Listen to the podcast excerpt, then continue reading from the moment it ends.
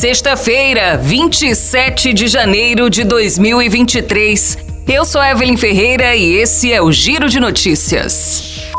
O Supremo Tribunal Federal informou nesta quinta-feira que foram detectados indícios de descumprimento de determinações da Corte e de envio de informações falsas envolvendo a situação da população indígena Yanomami na época do governo Bolsonaro. Segundo a corte, após a identificação dos responsáveis, haverá processo para punição. O caso dos Yanomami, acompanhado pelo STF desde 2020. Durante o governo do ex-presidente Bolsonaro, do PL, foram abertos dois processos que tratam da proteção dos indígenas contra a Covid-19, além da determinação de um plano de expulsão de garimpeiros e madeireiros de sete terras indígenas, entre elas a terra indígena Yanomami, em Roraima. As medidas da corte envolveram o envio de alimentos, medicamentos, combustíveis e o uso de força policial para proteger as comunidades. O Brasil é o país com mais mortes de pessoas trans e travestis no mundo pelo 14º ano consecutivo. Segundo o dossiê Assassinatos e Violências contra Travestis e Transsexuais Brasileiras da Associação Nacional de Travestis e Transsexuais, México e Estados Unidos aparecem em segundo e terceiro lugares, respectivamente. Em 2022, 131 pessoas trans e travestis foram assassinadas no país. Outras 20 tiraram a própria vida em virtude de discriminação e do preconceito.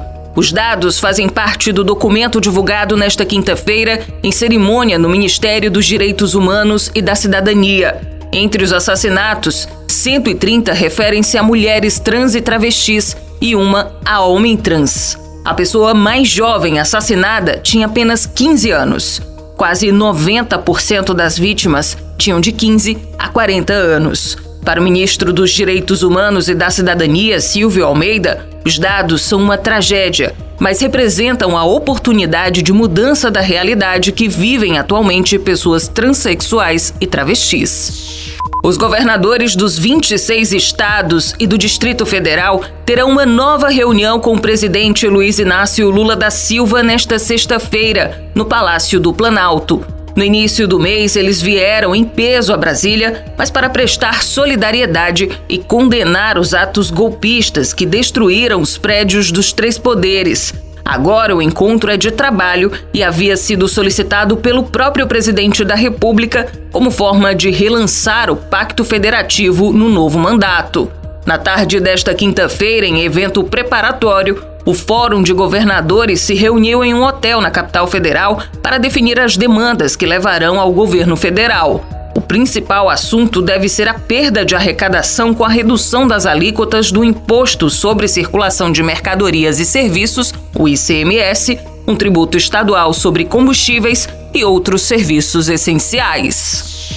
O Giro de Notícias tem produção de Evelyn Ferreira, na sonoplastia André do Vale. Essas e outras notícias você confere no gcmais.com.br.